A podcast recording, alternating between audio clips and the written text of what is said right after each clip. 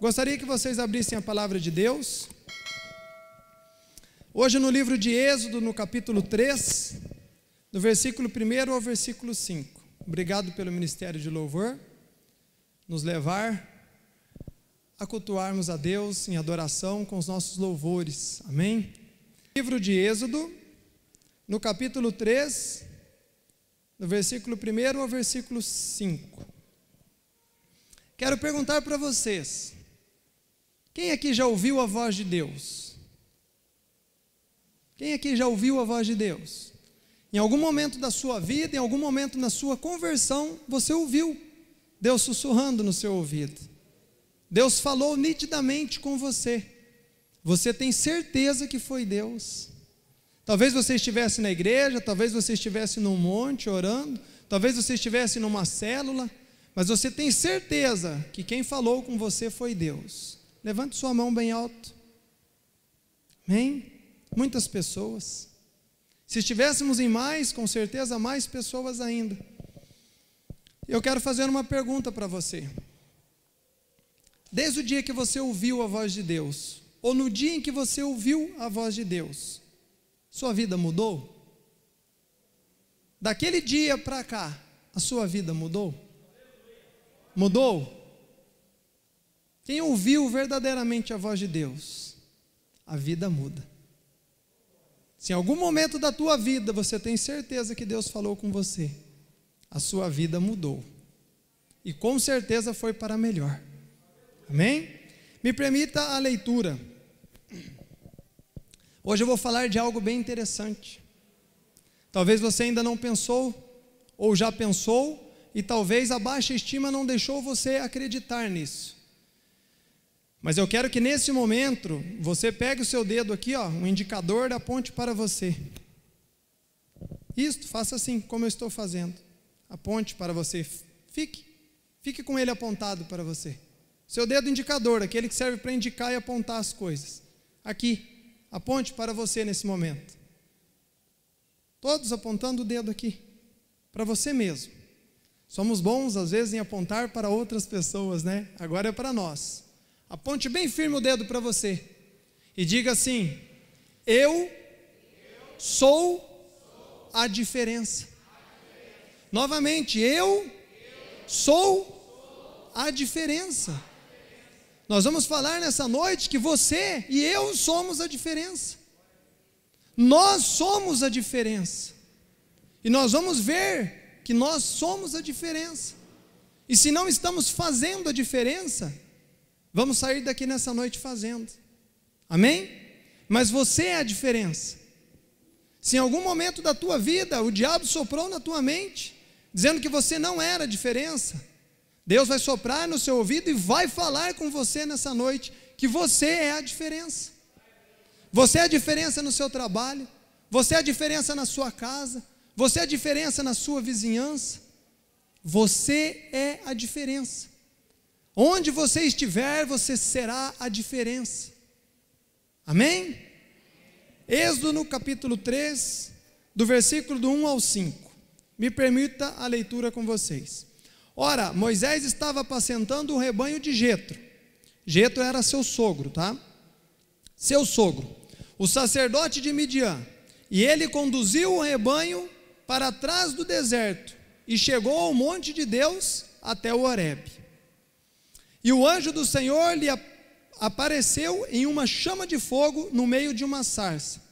E ele olhou, e eis que a sarça queimava com fogo, e a sarça não se consumia, ou não era consumida. E Moisés disse: Eu vou virar agora de lado e verei essa grande visão, porque a sarça não é queimada. E quando o Senhor viu que ele se virara para ver, Deus o chamou do meio da sarça e disse: Deus falou com Moisés: Moisés, Moisés. E ele disse: Aqui estou. E ele disse: Não te aproximes. Ele, Deus, Deus dizendo para Moisés: Não te aproximes até aqui. Tira a tua sandália dos teus pés, porque o lugar em que estás é terra santa. Amém? Falando sobre Moisés, rapidamente, numa pequena introdução, Moisés viveu aproximadamente 120 anos.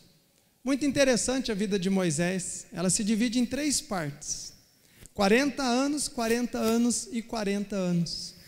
São três partes iguais. 40 anos no Egito, onde ele foi e estava sendo preparado para ser um futuro faraó.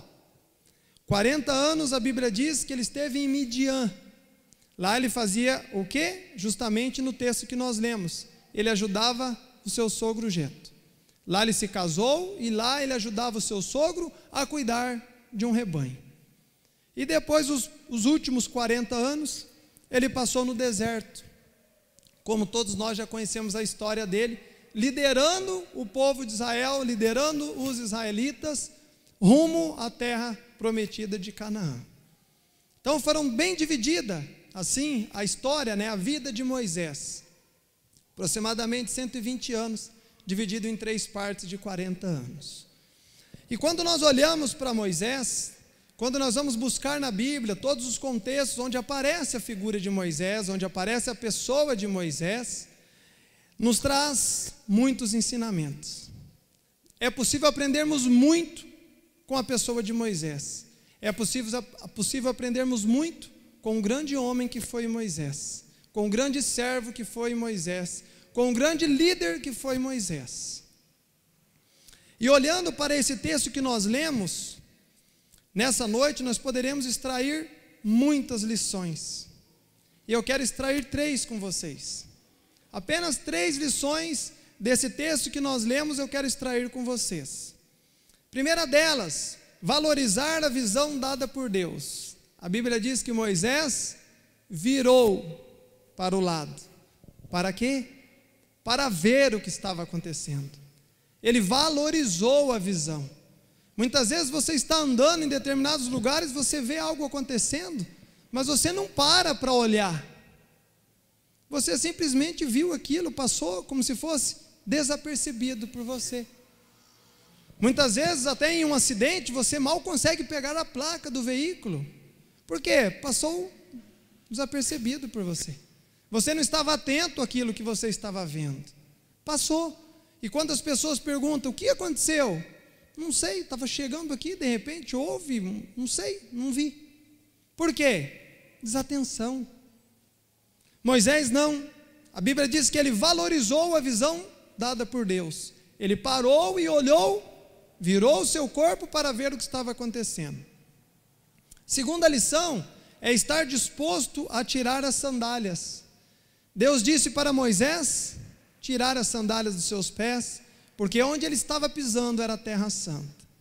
Talvez Moisés poderia simplesmente ter dito: Eu não vou tirar minhas sandálias. Eu não vou pisar aqui nessa terra. E se virado e retornado de onde estava vindo. Disposição de tirar as sandálias dos pés. E terceira lição: termos coragem de testemunhar de Jesus, de testemunhar da nossa fé, de testemunhar daquilo que Deus tem feito na nossa vida, nas nossas vidas, na nossa casa, na nossa família, no nosso trabalho, na nossa escola. Ter coragem para testemunhar de Jesus. Ser verdadeiras testemunhas de Jesus aqui na terra, dos feitos dele. Vivência com ele, testemunhando, falando diariamente às pessoas daquilo que Deus, através de Jesus, tem feito nas nossas vidas. Primeira das três lições, valorizar a visão, ou valorizando a visão que Deus tem nos dado. Moisés, Moisés ele ficou admirado com aquilo que ele via. Muitas vezes, meus irmãos, Deus tem dado visão para nós, mas não nos admira mais, não, não nos causa mais admiração a visão que Deus tem nos dado. Muitas vezes nós vemos pessoas sendo curadas, aquilo já não nos admira mais, não traz mais admiração no nosso coração. Nós vemos pessoas sendo libertas, aquilo parece que ficou comum. Nós vemos Deus alcançando pessoas em leitos de enfermidade. Nós vemos Deus tirando pessoas das drogas. Deus tem cuidado das nossas vidas, guardado a nossa casa, a nossa família, nos protegido, mas não admiramos mais isso. É visão que Deus está nos dando daquilo que Ele tem feito, é os sinais se cumprindo para a vinda de Jesus, e isso não nos causa mais admiração. Tudo o que está acontecendo no mundo aí fora, todos os sinais que estão se cumprindo, que a Bíblia diz que iria acontecer, e como nós estamos? Não estamos admirados, não paramos para ver isso, não paramos para analisar os fatos, os acontecimentos. Quando entramos dentro da igreja, clamamos: Maranata, hora vem, Senhor Jesus. Será que estamos admirados com a visão que Deus tem nos dado?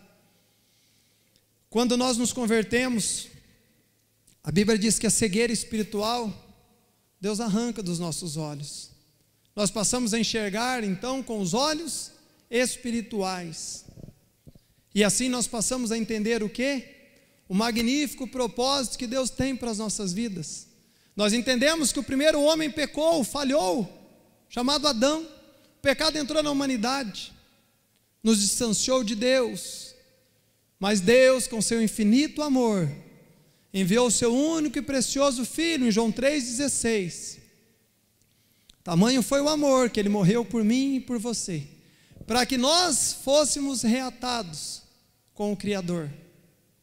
Mas parece que isso já não causa mais admiração. As nossas crianças, eu quando criança, um dos primeiros versículos que eu decorei foi João 3,16. Parece que as nossas crianças, os nossos filhos, as nossas filhas, nós não estamos passando essa admiração para eles. Se perguntar hoje, talvez para uma criança de 10, 11 anos, que já está passando a fase da criança, não sabe o que está escrito em João 3,16. E isso não está sendo passado, é admiração. Nós crescemos admirando esse versículo e nós temos que admirar ele até o dia que Deus não permitir que aqui vivamos mais.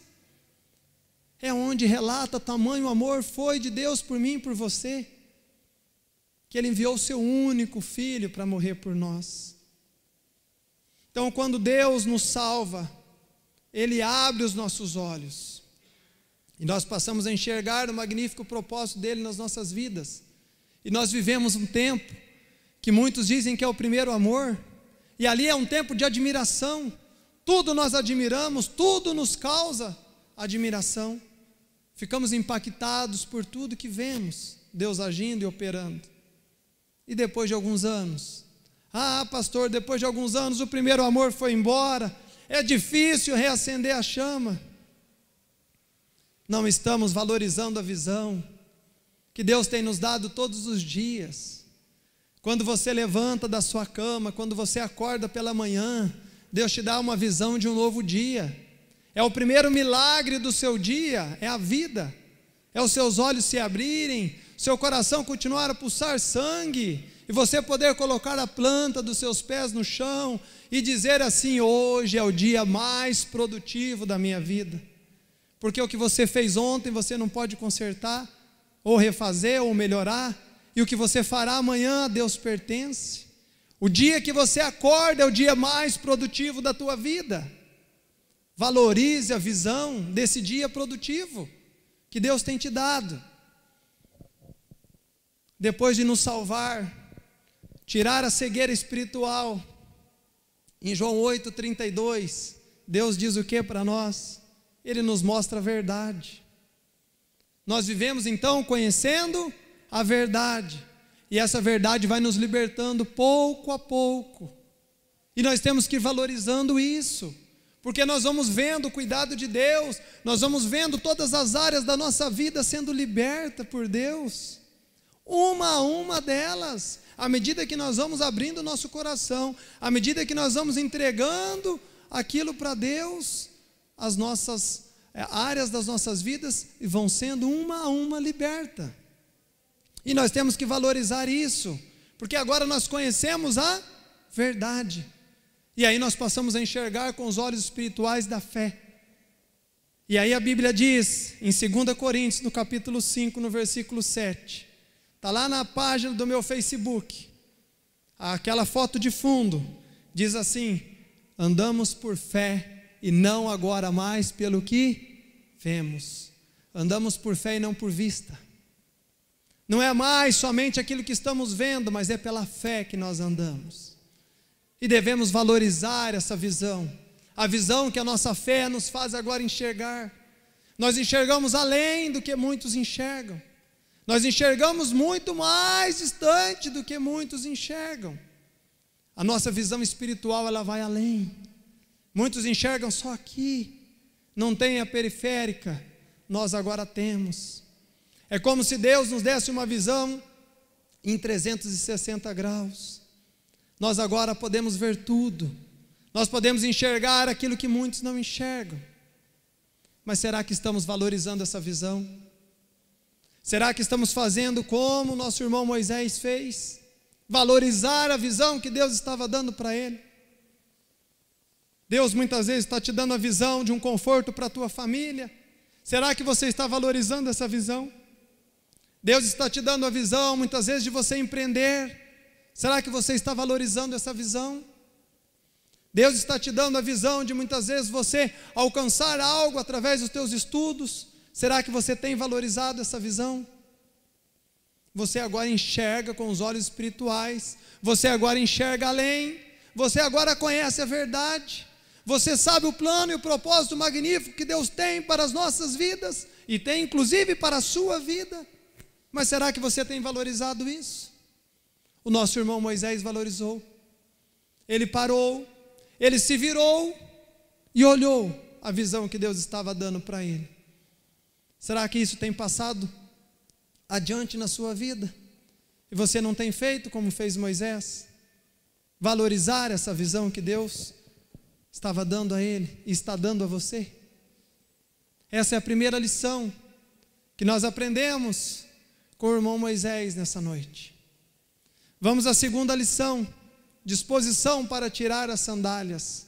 Essa daqui talvez é a lição mais difícil e mais dolorosa que nós temos que aprender porque a disposição de tirar as nossas sandálias, ela significa renúncia. É renunciarmos muitas vezes tudo aquilo que acreditamos.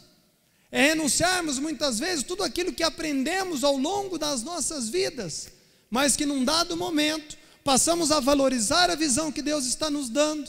E aí nós temos que renunciar a tudo aquilo que nós acreditávamos ser o correto. Existe uma quebra de paradigmas agora, quebra de conceito, de valores, de princípios, de tudo aquilo que você acreditava ser o correto até aquele momento da sua vida. E aí Deus diz que você tem que tirar as sandálias, porque o lugar que agora você está pisando é terra santa. E aí você olha para Deus e responde o quê? Eis-me aqui, estou aqui, ou será que muitas vezes nós pensamos assim: eu vou ficar quietinho aqui no meu cantinho, que Deus não vai me ver?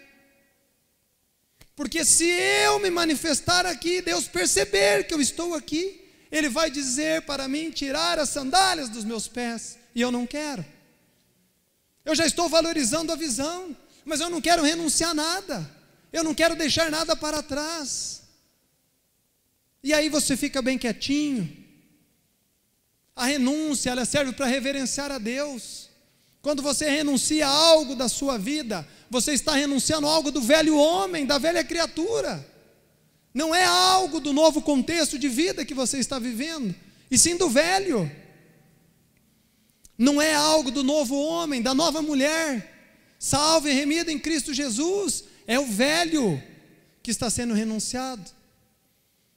E assim você reverencia a Deus e ainda traz uma conservação da sensibilidade de ouvir a Deus. Porque Moisés, quando Deus disse para ele: Moisés, Moisés, ele disse: Estou aqui. Ele ouviu a voz de Deus. Infelizmente, tem muitos hoje que Deus está falando, está chamando pelo nome, mas já não consegue ouvir mais, já perderam a sensibilidade de ouvir Deus falar. Por quê? Porque não deixou de lado aquilo que precisava deixar. não renunciou o que precisava renunciar do velho, velho homem, da velha criatura. E aí perdeu essa sensibilidade de ouvir a voz de Deus. Deus está falando, Deus está falando, Deus está mostrando, já não valoriza mais a visão, já não consegue mais ouvir Deus. Se eu perguntasse aqui quem quer ouvir a voz de Deus, com certeza todos levantariam a mão. Se eu perguntasse numa multidão, multidão com milhares de pessoas, todos levantariam a mão. Muitos querem, todos querem ouvir a voz de Deus. Porém, todos querem continuar a viver da mesma maneira depois que ouviu a voz de Deus. E não é assim. Moisés, quando ouviu a voz de Deus, a Bíblia diz que a vida dele nunca mais foi a mesma. Nós queremos ouvir a, a voz de Deus e continuar vivendo da mesma maneira, com as mesmas práticas, da mesma forma que nós vivíamos antes. E não é assim.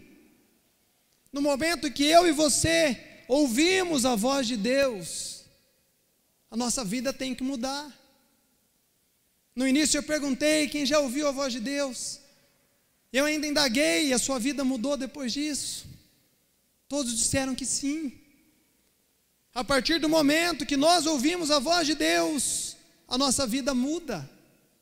Ela tem que mudar. Tem que mudar.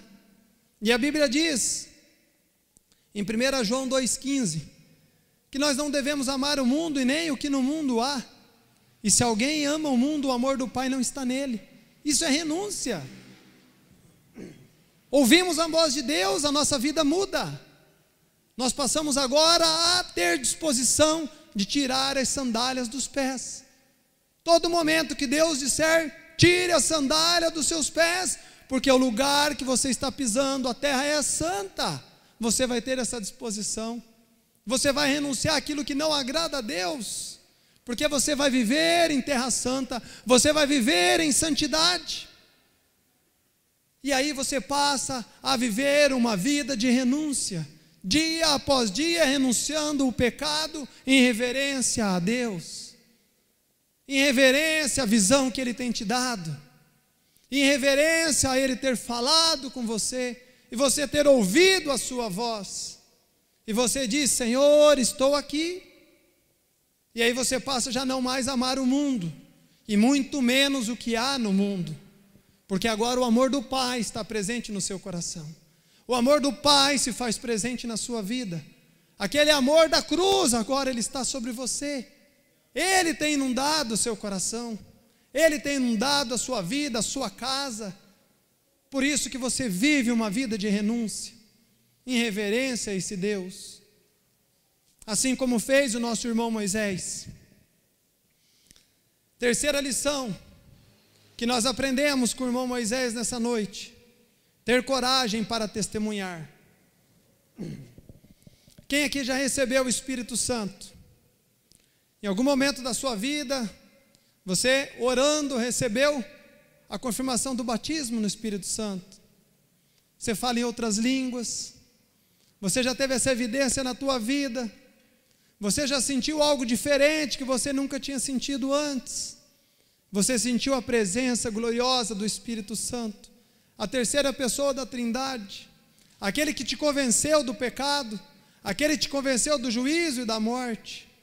Esse é o Espírito Santo, o nosso melhor amigo, aquele que a Bíblia diz que ele intercede por nós com gemidos inexprimíveis. E se eu fosse falar sobre a pessoa dele, nós ficaríamos aqui a noite toda.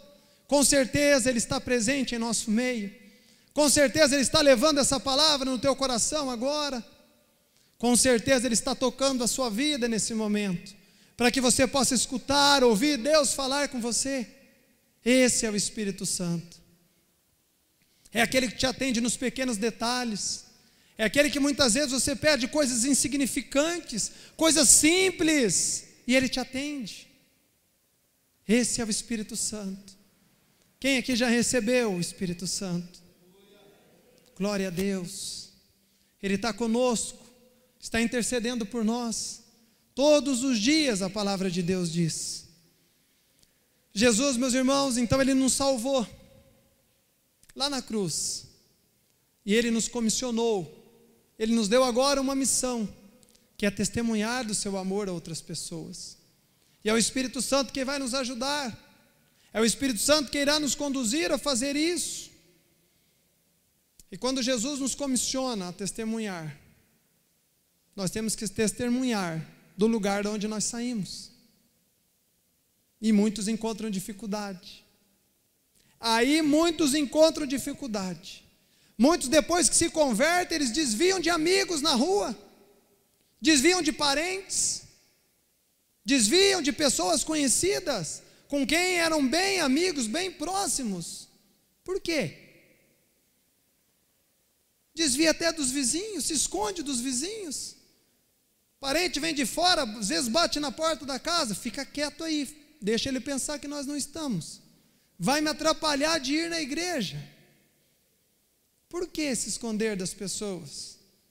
Por que, que depois da conversão muitos se escondem? Não querem testemunhar de Jesus? Mas, pastor, eu já estou cansado de falar. Você cansado de falar?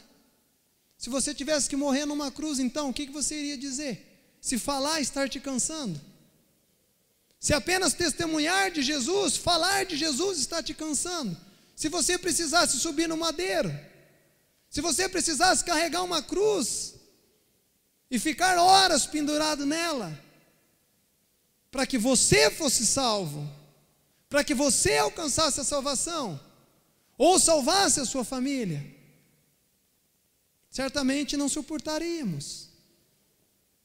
Mas é apenas falar, é apenas palavras, é apenas abrir a nossa boca e ter coragem para testemunhar do lugar aonde nós saímos. E a Bíblia diz que o nosso irmão Moisés fez muito bem isso. Ele voltou para testemunhar do lugar que ele já havia saído há 40 anos. Ele deu testemunho dele lá. E é no lugar de onde nós saímos, de onde Deus nos tirou, que nós temos que testemunhar. Mas, pastor, o senhor não conhece meu passado. Como que eu vou voltar lá perto da minha família? Eu tenho até vergonha. A vergonha você pode continuar tendo, não há problema nenhum. Agora, quando eles olhar para você e lembrar quem você era, talvez você não vai precisar nem falar. Só a tua atitude diante daquelas pessoas que conheceram o teu passado já vai ser o suficiente para testemunhar de Jesus. Você não vai precisar nem abrir a tua boca para falar. Eles vão olhar o novo homem, a nova mulher que você é e vai ver que realmente Jesus transforma. Então você tem que testemunhar do lugar que você saiu. A Bíblia diz em Atos 1:8: "Recebereis o Espírito Santo.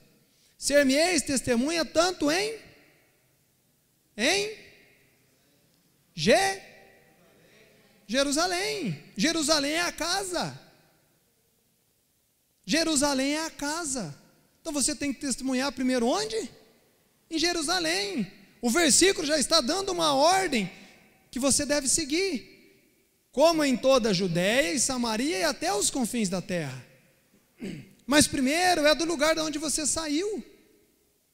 É lá que você tem que testemunhar. É lá dentro da sua casa, é no meio da tua família, da tua parentela, é no teu trabalho, é na tua vizinhança, no bairro onde você mora há 20, 30, 40, 50 anos. É lá que você tem que testemunhar de Jesus. É lá que você tem que falar aquilo que Deus tem feito na tua vida a visão que Ele tem te dado. É no meio da onde você saiu. Muitas vezes é fácil levantarmos um clamor aqui, preciso de missionários para ir pregar na cidade lá 100 quilômetros daqui. A moçada toda quer ir. Mas quando convida para aqui no bairro local da igreja, muitos não vão.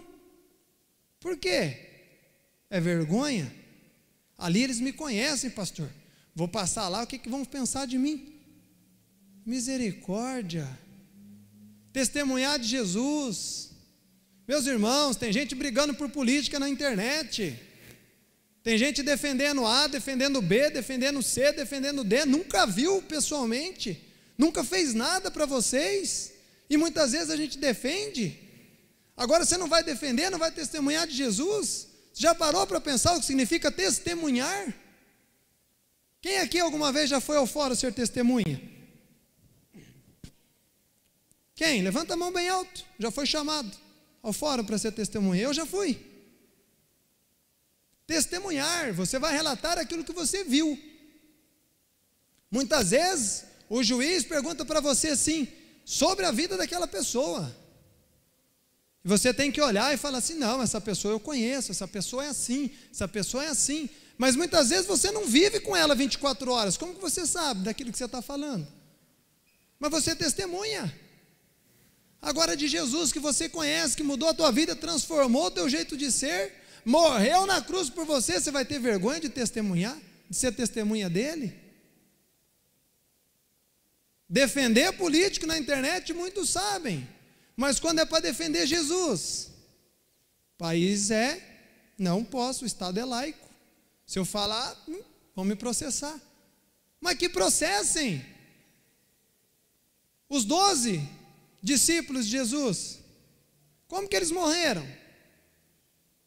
Teve bandeira, teve salva de tiros, salva de palmas. Como que foi? Foram reconhecidos heróis nacionais da época? Eles testemunhavam de Jesus. Acho que o melhor que morreu deles morreu de velho, esquecido numa ilha. Foi a melhor morte que teve dos doze. Mas e nós? Por que não estamos testemunhando Jesus? Estamos com medo de sermos perseguidos? Meus irmãos, o irmão Moisés está nos ensinando nessa noite ter coragem de testemunhar de Jesus. Nós já recebemos o Espírito Santo, já desceu sobre nós, agora precisamos ser testemunhas. Começar por Jerusalém, no teu bairro, dentro da tua casa, na tua família. Você não precisa ser arrogante para falar de Jesus. Você precisa ser humilde como ele foi. Tenho certeza que uma humildade no teu coração e um bom sorriso nos seus lábios, qualquer parente teu vai parar para te ouvir. Agora, se você chegar lá diante dele e dizer que aquilo, tudo que você era do passado, agora você é um novo homem, uma nova mulher, e for arrogante com ele, com certeza ele não vai querer te ouvir. É humildade no coração. Nós somos servos. Nós somos servos. O servo tem humildade. Então é com humildade que você vai testemunhar de Jesus a toda a sua família. Sabe por quê, meus irmãos? porque agora a luz está em nós. A glória de Deus se faz presente nas nossas vidas. Nós agora passamos a ser o quê? Portadores da luz, portadores da glória de Deus. Aonde a luz, aonde a glória chega, as trevas permanecem? Não, as trevas se vão. Então eu e você, portadores da luz, nós temos que andar onde? Em meio às trevas. Nós temos que ir aonde estão as trevas para que quando a luz chega, as trevas se vão. Eu sei que é difícil muitas vezes você testemunhar de Jesus para pessoas que outrora foi trevas na tua vida, mas é para esses que você tem que testemunhar. Ah, pastor, eu não vou falar com aquele parente meu não. Eu poderia ter muito mais coisas na minha vida, ter família, separei da minha primeira esposa, tudo por causa daquele maldito. Antes não fosse meu parente aquela praga. Meus irmãos, agora você é luz. Jesus morreu por você e por ele. Outrora ele foi trevas na tua vida, agora você é luz, você vai ser luz na vida dele. Você vai portar essa luz e levar até ele, para assim trazer ele para essa luz também. Não deixar ele esquecido. Aquele dali eu não vou, eu quero que morra aquela praga, me roubou quando eu andava com ele. Acabou com a minha vida, tirou minha casa, tirou tudo. Agora você é luz. Nova criatura. Tenho certeza que no teu batismo cantaram nova criatura. Sou o velho homem, já morreu. Se não cantaram, foi um corinho parecido com esse. Já se foi, já se foi ali todo o pecado, todo o peso da tua alma. Então você não pode ter isso no coração. Você é luz. Nós portamos a maravilhosa luz, a graça, a glória de Deus. E essa glória que nós temos que testemunhar e levar a outras pessoas. Amém? Amém? Amém? Amém? Essa glória que eu e você portamos, essa luz, trevas nenhuma fica diante de nós. Aonde eu e você colocar a planta dos nossos pés, ali vai haver luz. Não vai haver trevas. Não importa quem seja. Amém? Para concluirmos, Moisés, depois que ouviu a voz de Deus, a vida dele não foi mais a mesma. Estou sendo redundante, porque você e eu ouvimos a voz de Deus, a nossa vida não pode ser mais a mesma. Não podemos viver da mesma maneira. Não podemos. Não podemos buscar mais os nossos próprios caminhos, os nossos próprios sonhos. Não. Nós temos que sonhar os sonhos de Deus, viver o propósito de Deus para nós, assim como viveu Moisés, até o fim da vida dele, ele viveu para viver o propósito de Deus, ou melhor, ele viveu o propósito de Deus para a vida dele, que não sejam mais os nossos sonhos, mais os nossos projetos, mas que sejam os sonhos de Deus, os projetos de Deus que eu e você venhamos viver, assim como fez o nosso irmão Moisés, porque eu e você somos a diferença. Você é a diferença. Onde você colocar a planta dos seus pés, aonde a tua presença chegar, ali chega a luz, chega a glória, chega a presença de Deus com você. É evidente isso na sua vida? As pessoas conseguem enxergar a glória de Deus em você? Você resplandece a glória de Deus? Ou essa glória está meio ofuscada na tua vida? Está meio apagada, está meio escondida? A glória de Deus tem que se resplandecer na nossa vida, porque eu e você somos a diferença.